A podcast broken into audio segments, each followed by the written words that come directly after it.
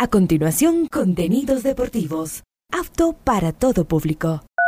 A esta hora, Ondas Cañaris, su radio universitaria católica, presenta Onda Deportiva, con toda la información local, nacional e internacional de los deportes. Comenzamos.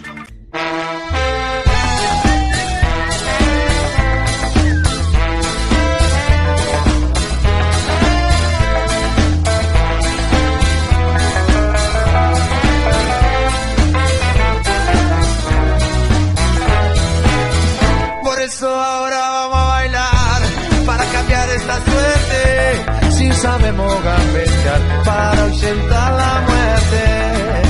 Vamos a bailar para cambiar esta suerte. Si sabemos gambetear para ausentar la muerte. Hola, ¿qué tal? ¿Cómo les va? Buenas tardes. Iniciando la programación Onda Deportiva a esta hora. Hoy estamos 7 de marzo, programa 1154 a lo largo del día. Eh, vamos a hablar de Liga Pro, vamos a hablar de Copa Sudamericana. Hoy se inicia con el choque entre clubes ecuatorianos. Ustedes saben, la primera fase se juega entre clubes del mismo, del mismo país, ¿no? Allá tenemos clasificado al Cuenca, tenemos clasificado a Liga, al Emelega, al Delfín, y hoy ya se inicia este torneo. Partido de hoy martes y del próximo día jueves. De hecho, Deportivo Cuenca va a atender a la prensa recién mañana, miércoles, y después de aquello pica la vuelta, pega la vuelta, se van para Guayaquil porque el jueves es el partido y terminado el compromiso directamente retornan hasta la ciudad de Cuenca. Pero a diferencia de la mañana que iniciamos hablando de Copa Sudamericana, hoy vamos a iniciar hablando de eh, la Liga Pro porque ya finalizó eh, la segunda fase, la segunda fecha el día de ayer con el choque Cumbayá ante Independiente del Valle Muchos goles se marcaron en esta fecha. Hay que destacar, como siempre, la victoria del Barcelona, 5 por 0 sobre el Delfín. Claro, hay otras victorias que son importantísimas, como la de Libertad sobre el Cuenca, mm, haciendo historia. Primer partido jugando como local en su estadio y gana. La victoria, por ejemplo, de, de Nacional, que se mantiene en la parte alta. Hay muchas razones como para analizar esta fecha. Pero iniciamos con la Liga Pro 2023.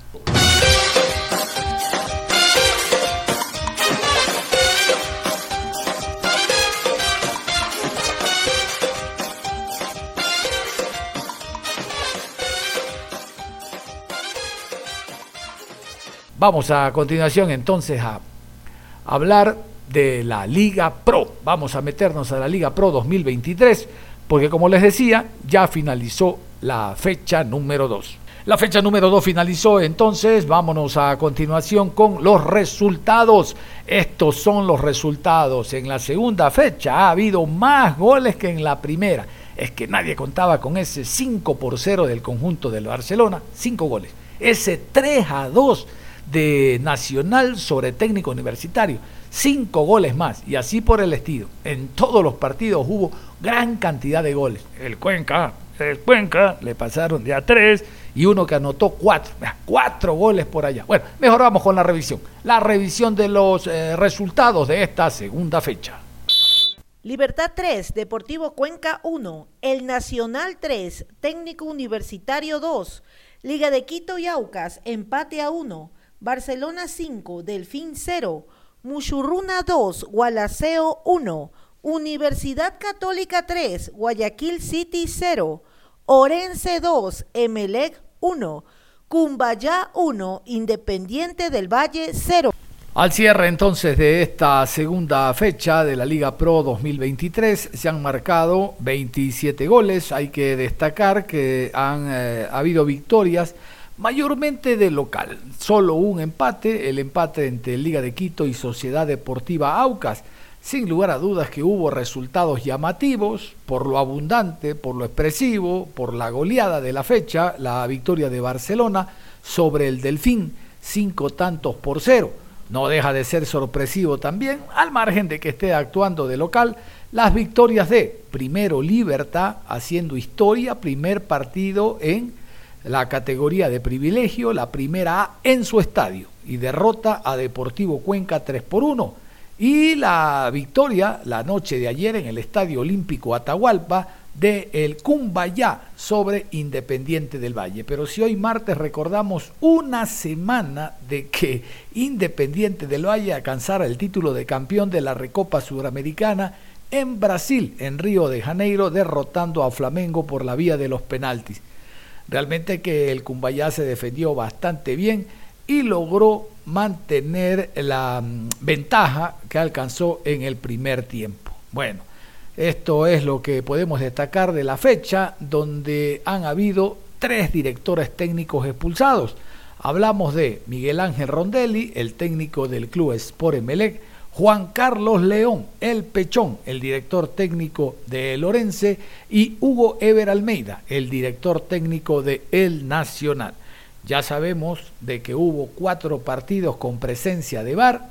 La semana que viene por lo menos en el Barcelona ante Independiente del Valle, el VAR ya no lo pueden pedir los dos, lo pide uno solo, que será Barcelona, ahí tendremos un VAR, y el partido que AUCA jugará como local también ante el Nacional habrá presencia de VAR. Veremos cuántos equipos o qué equipos más solicitan la tecnología a beneficio del fútbol. La tabla de posiciones al momento está de esta manera. No hay equipo que tenga cero puntos, todos mínimo, mínimo tienen un punto. Hoy más que nunca el Delfín es el Delfín, el que está al fondo de la tabla. Aquí la tabla de posiciones, segunda fecha Liga Pro 2023. Primero Nacional, 6 puntos más 3. Segundo Orense, 4 puntos más 1. Tercero Cumbayá, 4 puntos más 1. Cuarto, Barcelona, tres puntos más cuatro. Quinto, Técnico Universitario, tres puntos más dos. Sexto, Emelec, tres puntos más uno. Séptimo, Independiente del Valle, tres puntos más uno. Octavo, Universidad Católica, tres puntos, cero gol diferencia. Noveno, Libertad, tres puntos, cero gol diferencia. Décimo, Deportivo Cuenca, tres puntos, sin gol diferencia. Décimo primero, Gualaceo, tres puntos, sin gol diferencia. Décimo segundo, Muchurruna, tres puntos menos uno. Décimo tercero, Aucas, un punto menos dos. Décimo cuarto, Liga de Quito, un punto menos dos. Décimo quinto, Guayaquil City, un punto menos tres. Décimo sexto, Delfín, un punto menos cinco. Y nos metemos de lleno ya a lo que será la siguiente fecha del torneo, la fecha número 3 que se abre este viernes aquí en el Jorge Andrade Cantos cuando el Gualaceo se enfrente al Orense. Buen partido, ¿eh? buen partido Gualaceo Orense, el partido que abre la fecha y se cierra el próximo lunes. ¿Qué le parece? El próximo lunes Mm, Deportivo Cuenca enfrenta al Cumbayá a las 19 horas. Una fecha muy interesante donde hay partidos. Mejor vamos a revisarlo, no me adelanto. Escuchemos. Viernes 10 de marzo, 19 horas, Gualaceo versus Orense. Sábado 11 de marzo, 14 horas, Delfín versus Libertad. 16 horas con 30, Guayaquil City recibe a Muchurruna. 19 horas Independiente del Valle versus Barcelona. Domingo 12 de marzo, 14 horas. Aucas se enfrenta a Católica. 16 horas con 30, El Nacional. Se mide frente a Liga de Quito. 19 horas, Emelec versus Técnico Universitario. Lunes 13 de marzo, 19 horas, Deportivo Cuenca versus Cumbayá.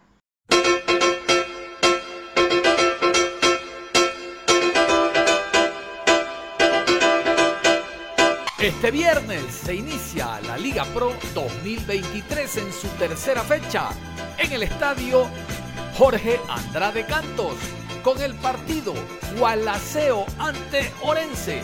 Y usted seguirá todos los detalles de este encuentro a través de Ondas Cañaris por nuestras dos frecuencias 1530 AM y 95.3 FM Viernes 19 horas, Juan Laceo ante Orense, Jorge Andrade Cantos y la sintonía de Ondas Cañaris.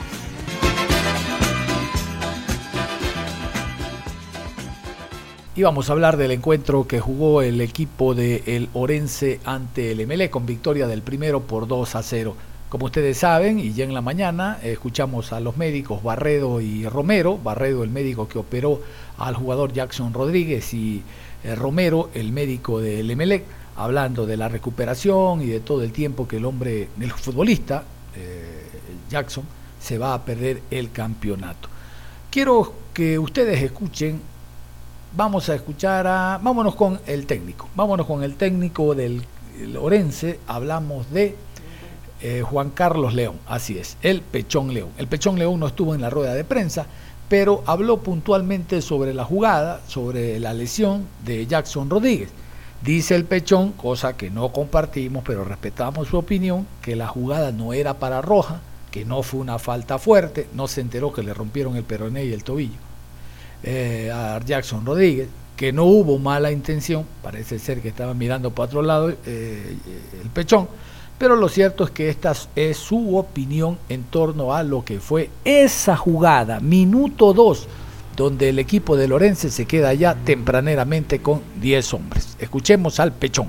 Llegaron los Orense, llegaron los Orense, llegaron los Orense con ritmo más fuerte. Nada, eh, Richard en ningún momento tiene, tiene, o sea, el objetivo de él era el balón de hecho, llega el balón y lastimosamente el chico a lo que cae se lo va llevando, la toma. No es ni para tarjeta roja, ojo. Una lástima por el chico porque tiene doble factura, tengo, pues, tengo entendido. Una lástima por él, pero el muchacho en ningún momento Richard tiene la va con mala intención o él es un buen chico. Además de eso es un buen profesional y él no sale a dañar a un colega de profesión. En ese sentido, lástima por el chico, esperamos que se recupere lo más pronto posible, sabemos que el día de mañana lo van a operar en Guayaquil, pero en ningún momento, no era ni para tarjeta roja eso. El árbitro sabía muy bien que no era para tarjeta roja, la explicación de él fue que en teoría cuando hay esas fracturas así se tiene que expulsar por reglamento, pero bueno, este, ojalá que el muchacho se recupere, pero vuelvo a reiterar que Richard en ningún momento tuvo mala intención. Marlon Mejía, defensa central de Lorense, el ex MD, canterano, este partido jugó como titular junto a Gabriel Achillier, dos ex MLE, hicieron una muy buena labor neutralizando primero a Miller Bolaños y después a Alexander Cabezas. Eh, el MLE realmente que no supo manejarse con el hombre de más que tenía. Pero bueno, esa es otra historia. Vamos a escuchar a El Pitbull, Mejía. Llegaron los orenses, llegaron los orenses, llegaron los orenses con ritmo más fuerte. Eh, fue difícil, la verdad fue difícil para mí primera vez que juega titular acá en, el club Orense y justamente con, el, equipo que me dio crecer, que me dio todo, la verdad, estoy muy agradecido con ellos, siempre lo voy a decir, fueron quienes me, formaron, eh, pero bueno, dentro de la cancha tenía que, defender al equipo que ahora estoy y, bueno, pienso que lo, hice bien, ¿no? Eh, como te digo, cuando nos quedamos con uno menos, eh, se vio más esa hermandad que, que habíamos dicho cuando teníamos 11, ¿no? Con 10 jugadores se vio más reflejado eso. Tu mensaje para Jackson, sabemos la amistad que gozabas con él en MLE, una doble fractura, lo, la aleja de las canchas por el resto de los 3-4 meses. Sí, qué triste que un jugador tan joven como él y muy bueno eh, pase por esto. Asumo que, o sea, vi, cuando lo vi fui el primero que, uno de los primeros que me acercó a él y le estaba dando fuerza porque vi que tenía mucho dolor eh, fue Jackson, hubiera sido cualquier, cualquier compañero, yo iba a reaccionar de la misma manera. Para él le mando muchas fuerzas. Eh, sé que está pasando por unos minutos y va a pasar por unos días muy difíciles, pero creo que eh, la confianza en Dios y, y sus amigos y su familia más que todo le van a dar ese apoyo para que pueda salir de esto lo más pronto posible. Vámonos a la rueda de prensa, reitero, el Pechón no estuvo, eh, estuvo presente el asistente técnico del Pechón, hablando sobre todo de lo que significó mm, tratar de replantear el equipo después de haberse quedado con 10 jugadores, muy temprano, pierde un volante 5, se queda sin uno de los dos hombres en carril central que está dispuesto a marcar y a cortar jugadas del equipo rival. El ML no la supo aprovechar eh, se nota de que Mele tiene nuevo técnico, nuevos jugadores, nuevo dirigente, que es un equipo nuevo, nuevo presidente me refiero, porque no conoce todavía al plantel Rondelli. Pero para eso son los encuentros amistosos. Los amistosos no es para estarse viendo o viendo la camiseta, tomándose fotos, no.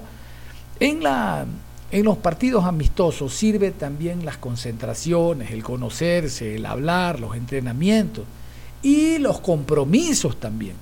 Pero se nota que el técnico no conoce al plantel, no sacó provecho del hombre de más, porque la idea, la idea, la sana lógica que dice, ¿para qué yo voy a jugar con dos o tres volantes centrales y le expulsaron a uno del rival. Yo saco a uno y juego con otro delantero. Si se vieron que Busto jugó solo con Leonay Souza, afuera Bruno Piñatares, un solo volante central, de riesgo, ¿no? Le pasó cinco. Ahora este, visitante, le expulsan al cinco de allá, yo saco uno de mis cinco. Siempre se juega con doble cinco. Hay equipos como Independiente esta semana, que Barcelona se va, va a ser visitante de segura de jugar con 3-5 porque en el centro, de en el centro del campo le llaman la zona de gestación. Ahí se crean las jugadas. Entonces, ¿para qué arroparte? Temeroso, Rondelli. Ahí está el resultado. Perdiste, perdiste. Miedoso. Vamos a continuación con el asistente de, ¿cómo se llama? Edgardo Onofa. Edgardo Onofa. La verdad que no lo conozco, por eso consulto. Edgardo Onofa, asistente técnico del, del Pechón. Llegaron los orenses, llegaron los orenses, llegaron los el plan de partido nos condiciona mucho con la expulsión en los primeros minutos.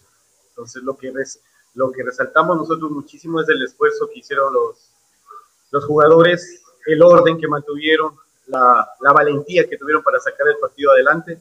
Y, y, no solamente queremos hacer eso de local, sino también queremos hacer lo de visitante, queremos ser protagonistas en este campeonato y ahora demostramos que, y demostraron los jugadores sobre todo, que están con todas las ganas de salir adelante en este torneo. Eh, sí, tiene, por todo lado tiene un, sabor especial. Sabemos que Meleg es un gran equipo, que es un equipo muy duro del torneo, pero nosotros estamos contentos más eh, por el equipo nuestro, por nuestros jugadores, por, por, el orden, como acabamos de decir, pero a eso yo quiero sumarle mucho la valentía que tuvieron los jugadores para sacar adelante el partido. Eh, no tenemos tiempo para festejar, ustedes saben cómo es esto, esto estar recién empezando, así que ya mañana enseguida estamos pensando en Gualaceo, vamos a trabajar para, para mantener este, este equipo. Y repito, queremos que sea protagonista y, buscar cosas grandes. De paso, quiero agradecer a toda la hinchada que se presentó hoy, porque eso va a ser muy importante para, para cumplir nuestros objetivos, porque estamos en representación de la provincia y eso es lo que a nosotros nos da la fuerza para, para seguir también. Así que les agradezco a la hinchada que, se, que vino hoy al estadio y, y, esperamos que siempre sea así, que el apoyo siempre sea así. Te repito que nos condicionó mucho nuestro plan de partido la expulsión desde inicio, así que tuvimos que, que hacer unos pequeños cambios, tuvimos que, que mantener un poco más el orden, cambiamos en, algunas situaciones y obviamente los, los cambios son para eso, para mejorar el equipo y para buscar buscar contraatacar porque nos estaban encerrando en cierto tiempo. Así que no, no nos gusta eso, el equipo no está para, para mantenerse atrás, sin embargo, el juego nos pedía eso. Así que logramos salir, logramos contrarrestar también eso con los cambios y, y se logró salir adelante. Muy bien, ahí estaba entonces la gente de El hablando de este partido, importantísimo, importantísimo, llamativo, la derrota del MLE, enfrentando a Lorense en el 9 de mayo. Hubo una muy buena presencia de público, la mejor hasta ahora dentro de la eh, segunda fecha, fue la mejor. en la primera fecha, por ahí algo, lo de Gualaceo, algo, algo pero este partido convocó a hinchada tanto de El Orense como del MLE. Ahora, como dijimos al inicio, nos metemos a Copa Sudamericana.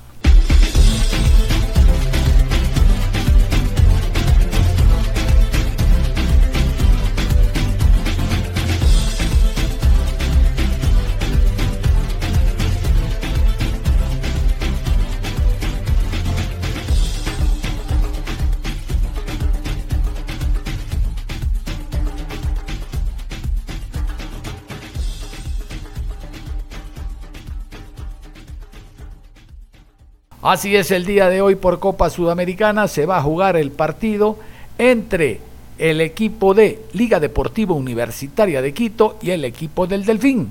Vamos a continuación con los árbitros, las autoridades designadas por Conmebol para este encuentro único entre clubes de un mismo país, un solo partido. Si hay empate en 90 minutos directo penales, un solo equipo pasa a fase de grupo. Aquí los árbitros. Martes 7 de marzo, en la ciudad de Quito, 21 horas, Liga Deportiva Universitaria enfrenta a Delfín. Árbitro central, Darío Herrera. Asistente 1, José Miguel Saborini. Asistente 2, Maximiliano del Yeso. Cuarto árbitro, Yael Falcón, argentinos. En el bar, Rodolfo Toski, asistente de bar, Daniel Nobre, asesor de árbitros, José Espinel, encargado de la calidad, Ángel Sánchez, argentino. Escuchaban entonces 21 horas, ¿no? Si se dan cuenta que Liga no se queja.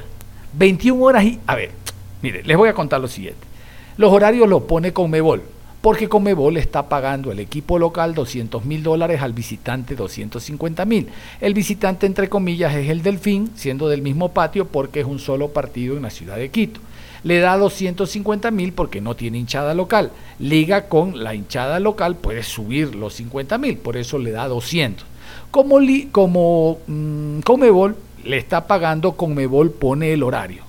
Porque ahí sí lo entienden y no entienden cuando Liga Pro, que también está pagando y un monto mucho más elevado, a Liga casi arriba del millón y medio de dólares, casi dos millones, ahí no aceptan y dice, bueno, tú me manejas los derechos, está muy bien. No, no, quiero jugar a las 12 del día, quiero jugar a 2 de la tarde y se ponen bravísimos. Y ahora con Conmebol, ¿por qué no? El tema es el mismo. Conmebol maneja los derechos y Conmebol le dice, juegas a las 9. No, que a las 9 salgo a las 11. Que... Salado, pelado. Yo te estoy pagando 200 lucas. Juega. No ve que tu entrada va a ser otra, porque resulta de que estás jugando un torneo que transmite Confederación Suramericana al mundo. Por ende, la publicidad no es la misma jugando Liga Pro Ecuador que jugando por Conmebol. No sé si me captan. Entonces, lo mismo, la misma obediencia que tienen por Comebol, para Comebol, deberían tenerla para la Liga Pro. La Liga Pro dice, no, tú no juegas a las 3, tú juegas a las 7. Tú no juegas a las 7, tú juegas a las 5. Porque Liga Pro es la que está pagando. Vean, qué bueno que el tema viene como anillo al dedo para contarles lo siguiente.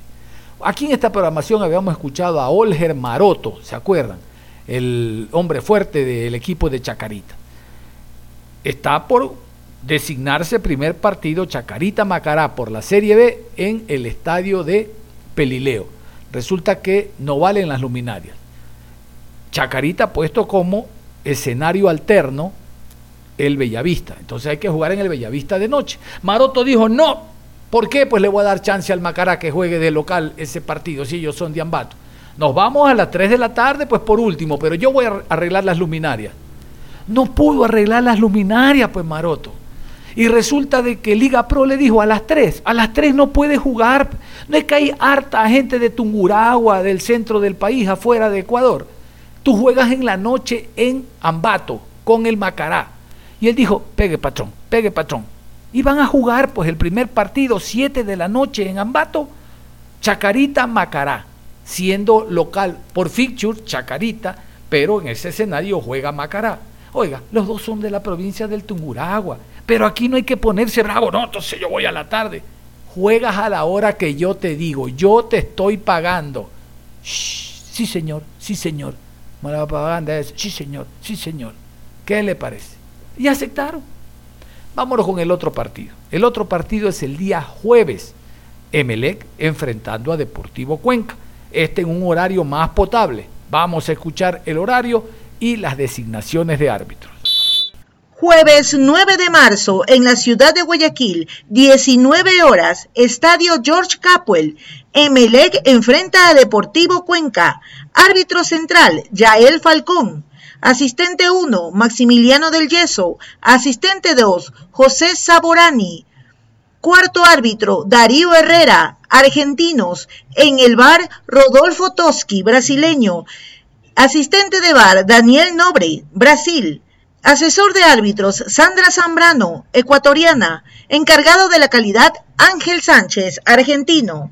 7 de la noche el compromiso. ¿Ah? ¿Qué le parece? ¿Qué le parece? Y no me venga con esa joda de que en Guayaquil es difícil. En el Ecuador está la situación bien dura, difícil en cuanto al tema de delincuencia. Pero yo escucho, en Guayaquil están matando. En, todos lados están matando, en todos lados roban. O que no robarán en Cuenca. No roban en, en, en Quevedo.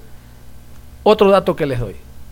El Vargas Torres, equipo que recién ascendió a primera categoría del fútbol ecuatoriano, primera categoría B, ya anunció que los cinco primeros partidos, el Vargas Torres de Esmeralda, ¿sabe dónde los va a jugar?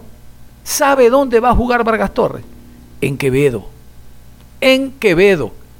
Oiga, la cancha, olvídate, la cancha tienes chance para arreglarla. Es la situación que está atravesando la provincia de Esmeralda y la ciudad de Esmeralda. La inseguridad. Entonces, inteligentemente la gente de Vargas Torres, que ya sufrió la muerte, un atentado del gerente hace tres, cuatro meses, después de un partido de fútbol, dice, no, no, no, yo me voy al 7 de octubre de Quevedo mejor, allá me voy a jugar tranquilo, tranquilo. Las primeras cinco fechas han argumentado que la cancha, que la luminaria, que no sé cuánto, la cancha alterna es Quevedo.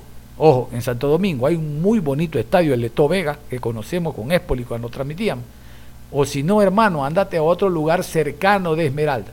No te a Quito, no, no, se van a Quevedo. A Quevedo. Nada más, vamos a cerrar la programación a esta hora de la tarde, invitándolos como siempre a que continúen en sintonía de Ondas Cañaris y atentos hoy, después de las 21 horas, que se juegue el encuentro entre Liga de Quito y Delfín, Copa Sudamericana. Un abrazo, hasta la próxima.